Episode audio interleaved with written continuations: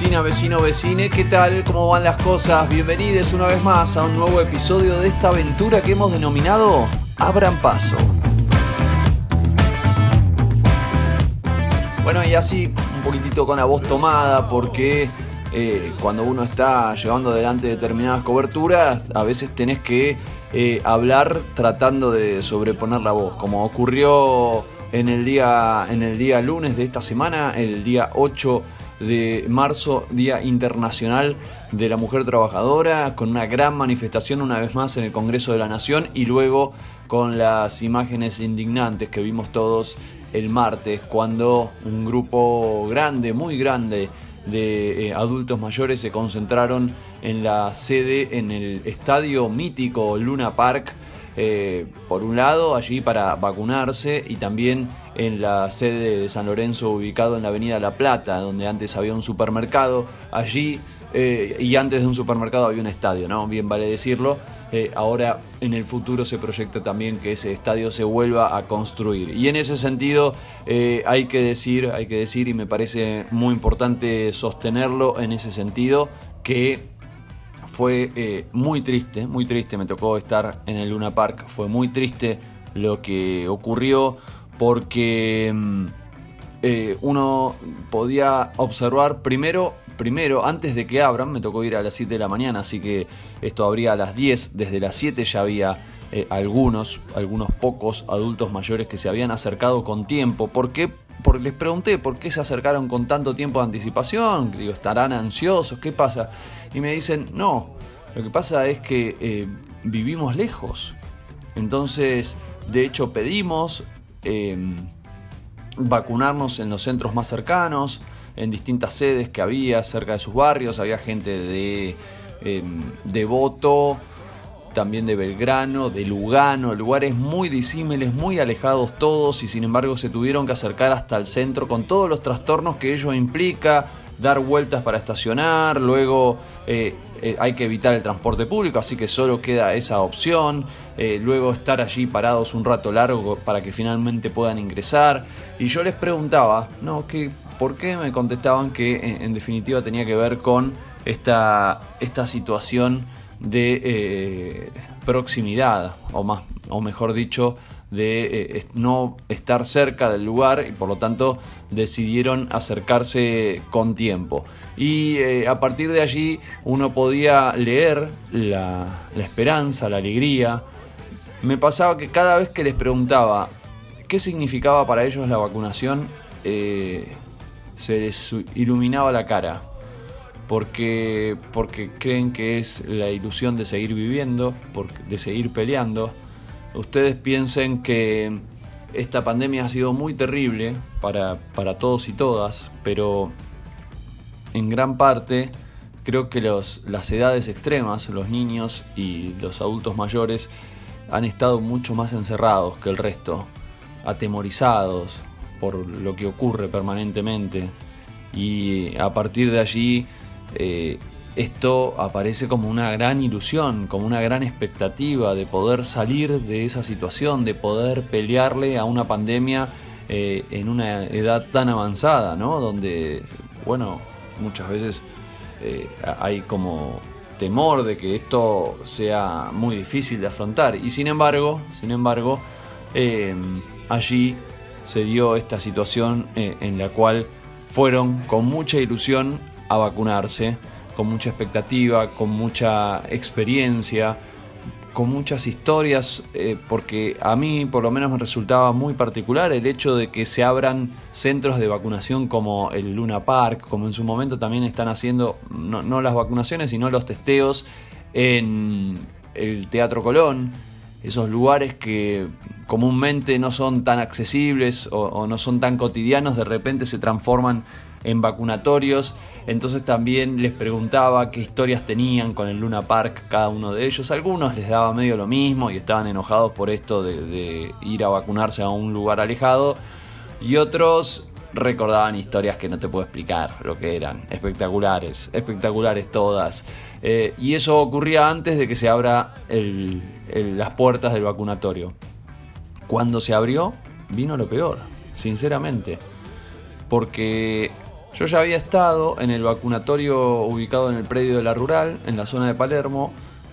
Allí también sucedió algo similar, eh, minutos antes de abrir el, vacunatorio, porque llovía y entonces estaban los adultos mayores a, la intemperie, eh, con, mojándose. Pero una vez que abrieron, ingresaron todos y, y, fluyó con casi con total normalidad. En este caso, una vez que abrió, fue cada vez peor la fila se fue ampliando, la gente se descomponía, eh, las, eh, estaban todos perdidos, nadie les explicaba nada, había muy, muy poca gente, no se cortó la calle, no se dieron bancos para que la gente no tenga que, o sea, adultos mayores como movilidad reducida, ningún tipo de atención, un banquito para que se puedan sentar, nada, caminando, dando pasitos con mucha dificultad, con el andador, con el bastón, por supuesto muchas personas también en silla de ruedas. Eh, y esperando allí, en la calle, en las afueras, eh, un maltrato, un maltrato para esas personas que a uno no puede provocarle más que indignación. Y las respuestas hasta el momento, eh, esto lo estamos grabando día martes, hasta el momento fueron pocas, creo que es momento de señalar responsabilidades políticas, no por montarse a un a un planteo político, pero la realidad es que cuando ocurren estos hechos, sea del color que sea, eh, vale la pena marcarlo, marcarlo con toda la severidad posible para que no vuelva a ocurrir. Gobierne quien gobierne. Esto no tiene que suceder bajo ningún tipo de circunstancia.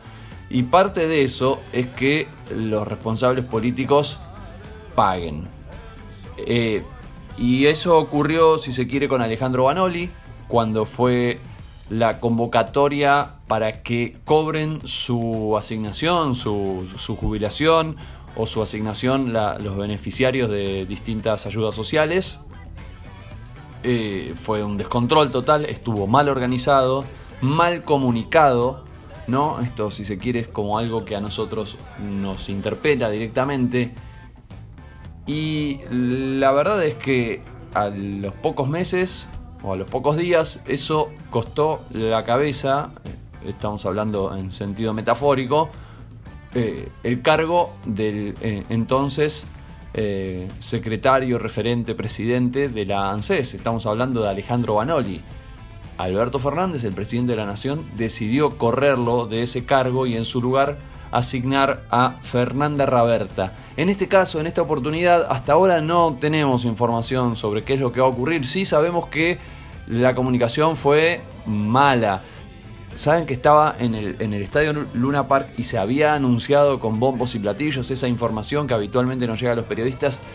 Horacio Rodríguez Larreta iba a participar, iba a visitar el vacunatorio y eh, de buenas a primeras cuando se fue desarrollando y todos observamos lo que ocurría en el, en el Luna Park, nos avisó su, su, secretaria de prensa que por cuestiones de agenda finalmente decidió suspender la visita. Está claro que no era por cuestiones de agenda. Tampoco, por supuesto, dio la cara el ministro de Salud, Fernán Quirós. Solo habló el secretario de eh, Atención Primaria, el subsecretario de Atención Primaria, Gabriel Batistela, que es un poco el que viene poniendo la cara en los operativos detectar y en otro tipo de, acciones similares. Es el único que respondió a algunas preguntas y al mismo tiempo mandaron un, WhatsApp desde distintas esferas del gobierno de la ciudad contando sin firma, ¿no? no era un comunicado oficial, nada, sin firma, tratando de dar alguna explicación a lo que sucedió, pidiendo disculpas, diciendo que van a, abrir algunas otras sedes, van a abrir cinco sedes, eh, medio que se, se, autoculpaban y medio que le echaban la culpa también a los eh, adultos mayores por llegar muy temprano a la convocatoria, también por... Em, eh, asistir con más de, un, de una persona.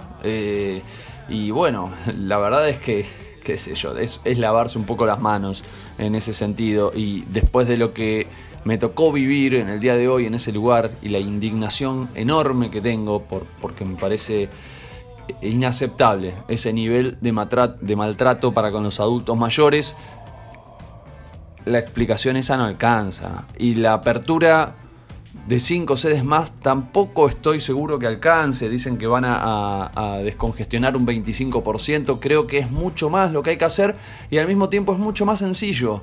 Porque hay plazas en todas las comunas, porque eh, tranquilamente en el, pro, en el mismo Luna Park, imagínate que ya está, ya, ya hiciste la convocatoria. Bueno, se podía tan solo cortar la calle y habilitar más puertas. Solo una de 15 puertas están habilitadas en el Luna Park se podía cortar la calle, se podían llevar bancos, garantizar la distancia, pero para todo eso necesitas gente, necesitas recursos, necesitas presupuesto y eso es lo que evidentemente está faltando en esta oportunidad, un gobierno que no está dispuesto, y lo demuestran los hechos, más allá de los discursos, no está dispuesto a destinar presupuesto, pese a que es el, el distrito más rico del país, no está dispuesto a destinar presupuesto al proceso de vacunación o el proceso que requiere, el presupuesto que requiere el proceso de vacunación no se está asignando en este momento. Recordemos, es el operativo de vacunación más grande de la historia del país, de la ciudad y también del mundo.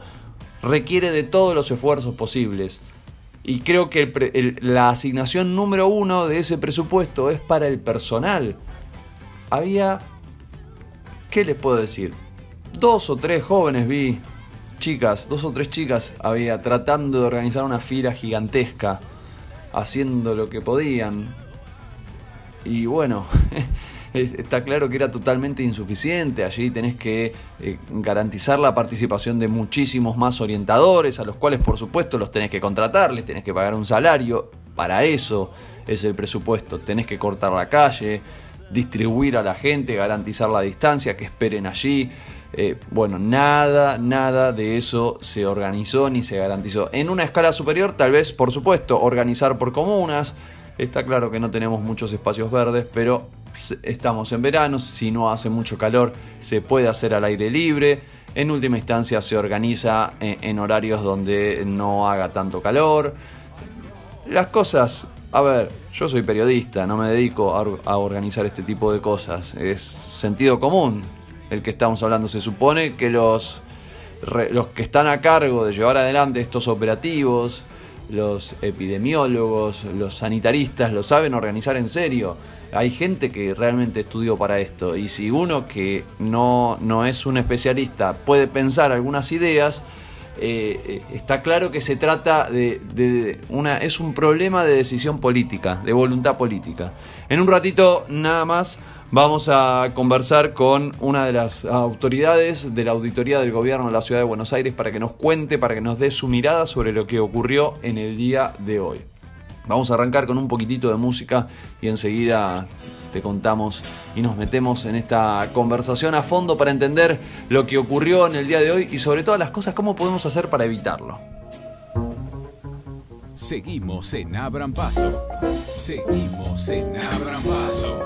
Paso, paso. Seguimos. Él es Lisandro Teskiewicz, auditor de la ciudad de Buenos Aires.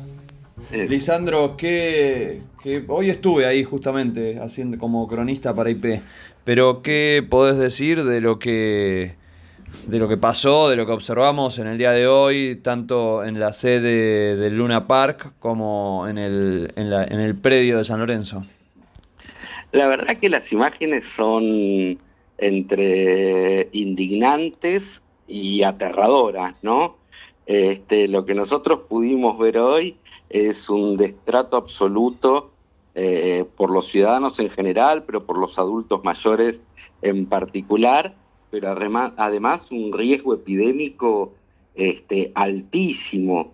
Este, convocar a la gente de la manera que se la convocó, en ese desorden, con esas esperas interminables, sin un lugar de, reparo, eh, repartiendo agua en la vía pública, digo, o sea, es un, un destrato muy grande hacia personas que por su sola edad avanzada ya tienen un grado de vulnerabilidad importante, pero además en este contexto de pandemia un riesgo muy grande, ¿no? Mm. Este, que lo que demuestra es el, desprecio que tienen como estructura básica de pensamiento por la gestión pública este, el gobierno de Rodríguez Larreta, ¿no?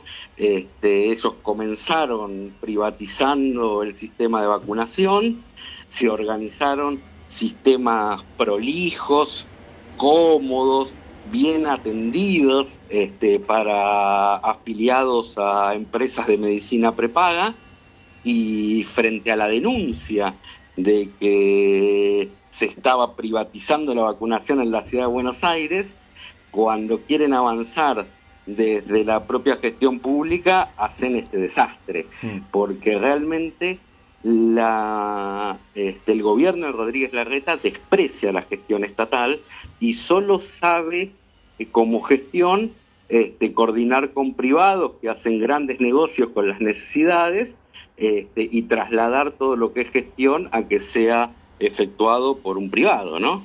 Eh, ¿Qué te parece que fue lo, que falló, ¿no? En, relación a cómo fue la convocatoria, em, la, cantidad de personal? ¿Dónde ves el punto más problemático? A través de la subsecretaria de Salud van de, de lo inverosímil a lo pueril, ¿no?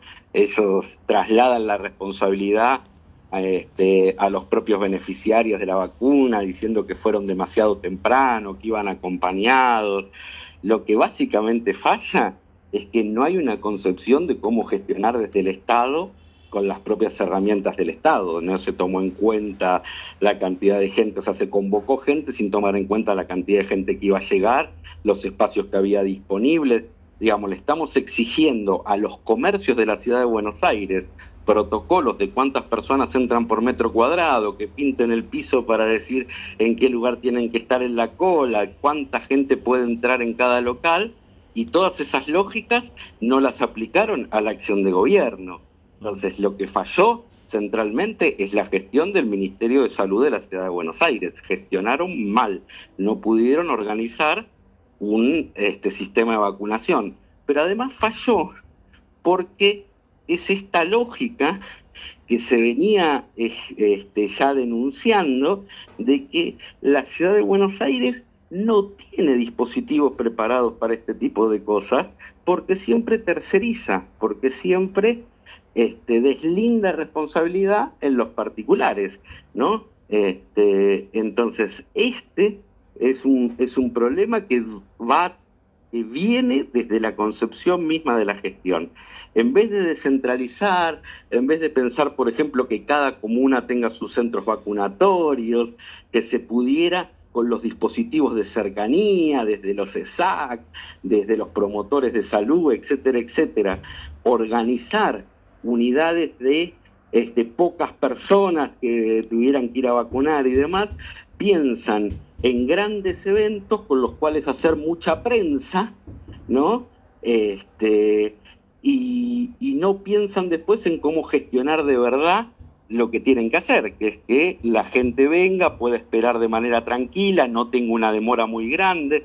Es increíble, pero todos los testimonios que dicen de la gente que se está vacunando en los distintos distritos de provincia de Buenos Aires, algunos municipios que no llegan a tener un décimo de presupuesto por habitante de lo que tiene la ciudad de Buenos Aires, nadie espera más de 30, 40 minutos, todos son bien atendidos, esperan sentados con distancia, etcétera, etcétera, y en la ciudad más rica del país, con más presupuesto por habitante, no pueden organizar una cola de vacunación.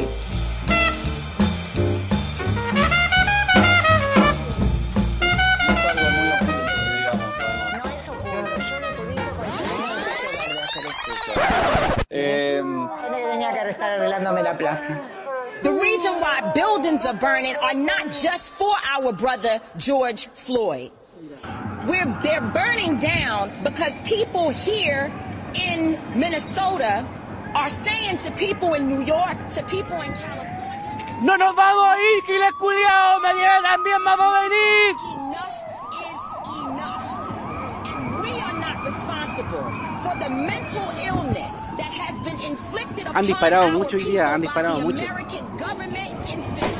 Asesinos del pueblo, violadores, criminales.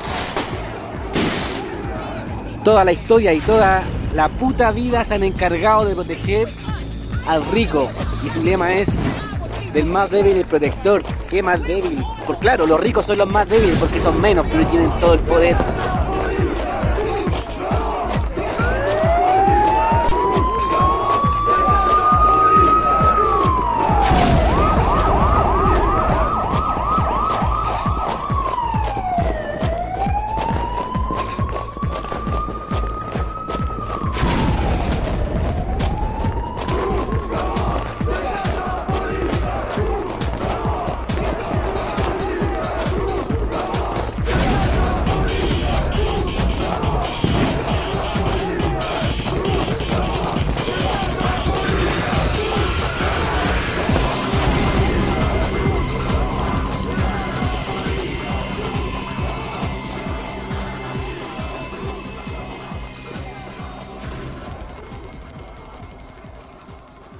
Ellos dejaron trascender una información, estas informaciones que envían por WhatsApp, pero que no son comunicados oficiales, aunque después las vemos en todos los medios de comunicación, lo cual es, una forma de comunicación cuestionable. Pero más allá de eso, dejaron trascender que el problema fue concentrar el operativo entre sedes. Eh, piden disculpas allí eh, y eh, al mismo tiempo repiten este argumento, ¿no? Problemas que tienen que ver con la la, primero que llegaron mucho antes los adultos mayores y luego que llegaron con más de un acompañante, que eso también fue eh, parte del problema que generó las aglomeraciones. A partir de allí em, hablan de eh, ajustar algunos procesos, flujo de empadronamiento, las zonas de esperas antes y después de la vacunación, eh, y, reivindican también que los que se tenían que vacunar ya se vacunaron. Por eso, para mañana, no sé si tenías esta información, hablan de sumar cinco nuevos centros de vacunación, La Boca, Oscoema, Club Italiano, Ferro y Centro Islámico. Eh, eh, van a, reasignar el 25% de los turnos hacia cada uno de estos centros y por eso están llamando una por una a cada una de las personas que van a ser reasignadas. Em, sí, a ver, ¿qué, opinas? he escuchado algo por los medios, a esto un poco me refería yo cuando decía las explicaciones que está dando el gobierno de la ciudad suenan a pueriles, ¿no? La verdad que una organización estatal, la organización de la gestión de un ministerio que diga no preveímos la cantidad de gente que iba a venir, la cantidad de acompañantes. Primero es siempre deslindar la responsabilidad, ¿no? El problema es de otro, la culpa la tienen que vinieron más temprano o que trajeron acompañantes. Este, y no hacerse cargo de que fue un problema de organización. En cuanto a la concentración en pocos lugares de vacunación, sí, comparto, eso es un error de perspectiva, de planificación grave. Eh, si lo van a poder resolver agregando cinco centros nuevos o no, la verdad que este, no lo sé, nosotros no tenemos la información de quiénes están citados para ser vacunados mañana, etcétera, etcétera. Digamos, habría que sentarse con esa información para ver cuál sería una planificación razonable. De movida, mi percepción es que desde el inicio esto tendría que haber tenido una planificación descentralizada, donde pudieran establecerse centros de vacunación por comuna, ¿no? Y que tuvieran una afluencia mucho menor de público. Ahora, de ninguna manera puede pensarse que la responsabilidad es de que una persona llega temprano a su turno cuando estamos frente al desborde masivo de un dispositivo puesto por el Estado, ¿no? Claro. Sí, sí, sí, sí, se entiende. Em, aquí estoy viendo que algunos legisladores van a presentar pedidos de informes sobre cómo son los protocolos respecto a los centros de vacunación. ¿Ustedes desde la auditoría están pensando llevar adelante algún tipo de acción? Nosotros desde la auditoría este, auditamos, valga la redundancia, con una planificación anual, ¿no? De acuerdo, que es aprobada por la legislatura y de acuerdo a lo que vamos planificando. Nosotros tenemos previsto por la ley de emergencia de la ciudad de Buenos Aires, pero además ya teníamos previsto en la planificación que habíamos armado una serie de auditorías que vamos a desarrollar este año sobre todo lo que son los dispositivos que se han montado y las cosas que se han hecho alrededor de este el coronavirus no tenemos, este, hasta ahora, digamos, no había surgido esta emergencia, no, no, no te puedo decir si tenemos previsto algo específico sobre, sobre, centros de vacunación. Tenemos la realidad de que se sancionó una ley de emergencia en la ciudad de Buenos Aires, ¿no? que establecía que se hicieran eh, informes concomitantes, eh, hay una diferencia medio técnica, pero normalmente en la auditoría nosotros auditamos a año vencido, o sea, durante el año 2021 vamos a hacer auditorías de lo que hizo el gobierno de la ciudad durante el año 2020. Claro, se entiende. la legislatura había decidido por ley, ¿no? Que había una serie de cosas que debíamos auditarlas en el propio 2020 de manera online, ¿no? Mientras estaban sucediendo, pero sin embargo nunca nos enviaron el requerimiento. Recién mm. a fines de noviembre nos dijeron audite de forma concomitante las contrataciones que hizo el Ministerio de Salud en el marco del COVID. La verdad que este, si, si, en diciembre nos piden que auditemos este, en línea lo que se está haciendo en el 2020 y ya pasó el 2020. La auditoría la vamos a hacer igual, se está empezando a trabajar, pero ya no va a ser sobre lo que están haciendo en el momento que lo hacen, sino que vamos a informarle a la legislatura sobre cómo actuó el Ejecutivo durante el 2020. Y lo que están haciendo en este momento probablemente nos toque auditarlo el año que viene. Una pregunta a título personal, me gustaría que me respondas. Em, producto de, la, de una crisis parecida que vimos cuando fue la reapertura de los bancos para cobrar las asignaciones, eh, las jubilaciones. Hola, hola, se, entrecorta. Sí, te decía, ¿ahí me escuchás?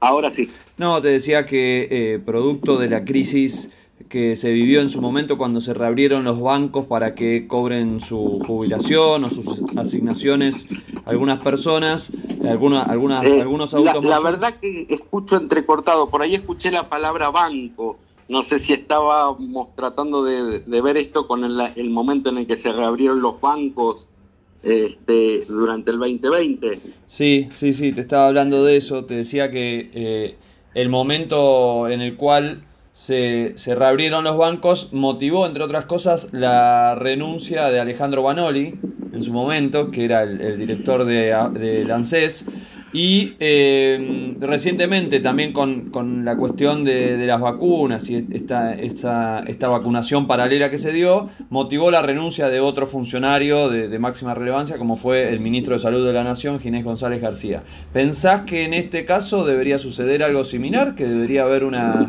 una renuncia de algún funcionario?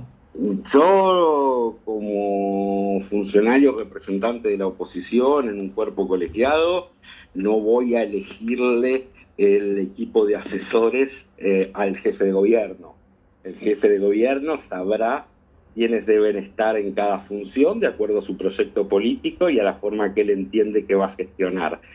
Entiendo que lo que pasó es grave, que deben deslindarse responsabilidades y que hay responsables concretos. Creo que el Ministerio de Salud tiene en su cabeza la mayor responsabilidad insisto, no solo por un maltrato gratuito, innecesario, vulnerante a nuestros adultos mayores, sino por el riesgo epidemiológico que han creado este, con este desacierto. Eh, y, por último, te quería consultar, porque a mí me llamó la atención que en algunos casos sí funcionó bien eh, el proceso de vacunación de adultos mayores. Cuando se inició en los predios de la rural, y luego en algunas sedes, por ejemplo en el Centro Cultural eh, Julián Centella, en algunos casos sí funcionó bien. ¿Qué, ¿Cuál es la diferencia que notas para este caso?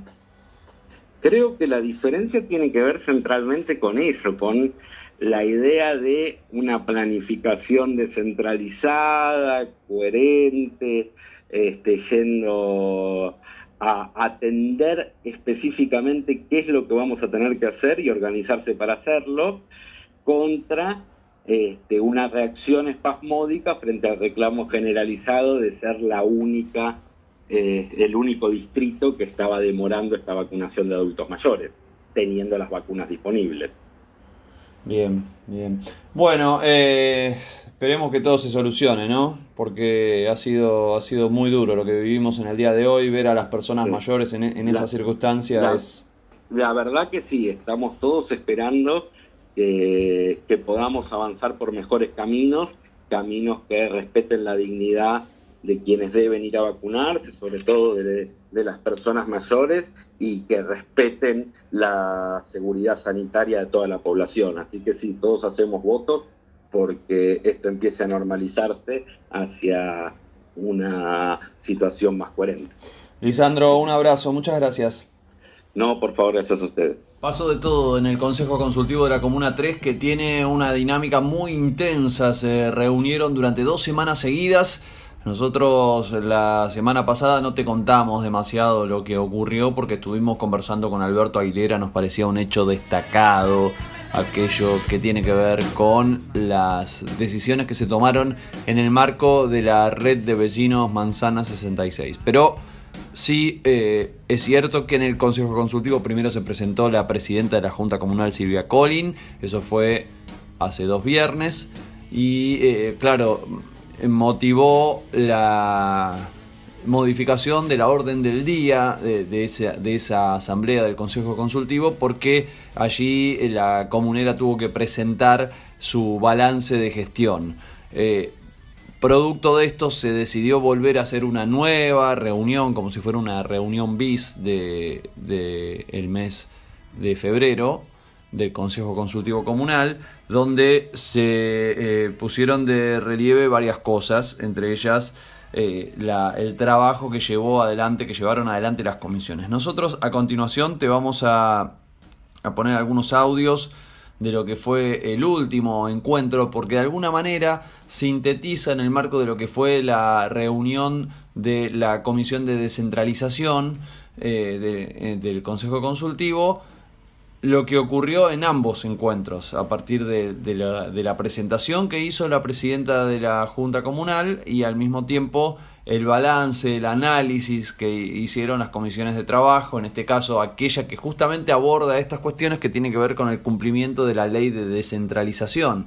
Si consideraron algo que, eh, bueno, no, no solamente en términos de positivo o negativo, sino directamente si, si qué consideraciones, qué análisis hicieron de la presentación y del balance que llevó al Consejo Consultivo Comunal la presidenta de la Junta, estamos hablando de Silvia Collin. Nosotros tuvimos esta reunión, eh, hubo 26 participantes, trabajamos este, en principio sobre el primer pedido que ya se había realizado a la Junta, la presidenta de la Junta lo que dijo era que los había desoído porque este, no eran una, un reclamo del Pleno.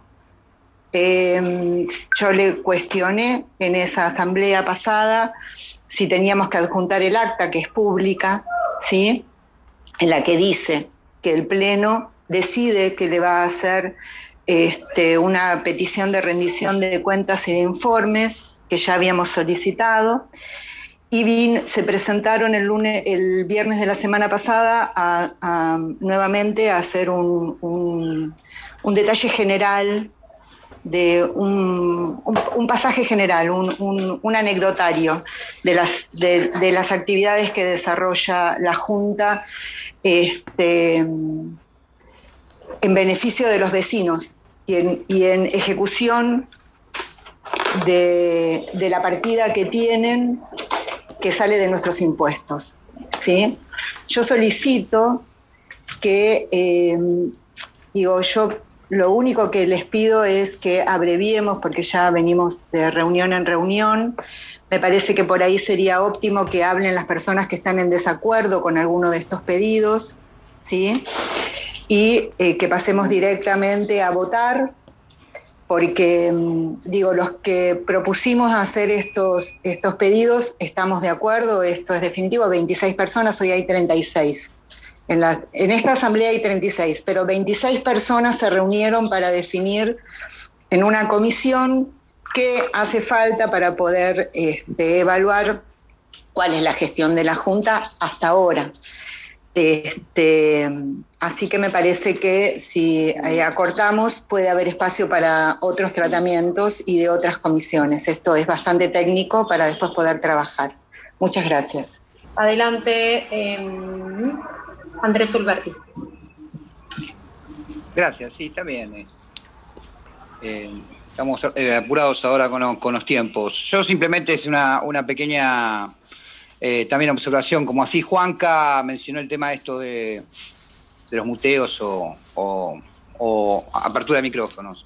Estaría bueno que cuando se manda, si bien participo yo en la comisión de presupuesto y gestión comunal, y hubo, sí, por supuesto, um, un formulario tipo para estar, este, si había que corregir algo de esa petición que hoy estamos presentando en el Consejo Consultivo, estaría bueno de estas 10 personas ahora que no participaron en la comisión, estas 10 personas que actualmente están en el Consejo Consultivo y tal vez no hayan participado, pero pongamos que se participe en próximas reuniones más gente, estaría bueno que en todo caso la mesa promotora, cuando envía el correo electrónico eh, con respecto al orden del día, agregue o adjunte eh, estos, estas peticiones o estos informes que se van a elevar primero al Consejo Consultivo. Nada más, muchas gracias. Sigue Emma Graciani. Adelante, Emma. Hola, ¿qué tal? Buenas tardes a todos y a todas. Bueno, eh, soy breve. Eh, coincido con las palabras de Fernanda, porque pertenezco también, formé parte de la Comisión de Presupuesto y de la elaboración de todas estas propuestas y pedidos. Y quisiera agregar, eso queda a consideración del Pleno, que debería solicitarse dentro de todo el enunciado de, de las demandas cuánto presupuesto en concreto hay asignado para esta comuna y cuánto hay gastado. Todo lo que no entiende nuestra élite, nuestra élite le llaman populismo.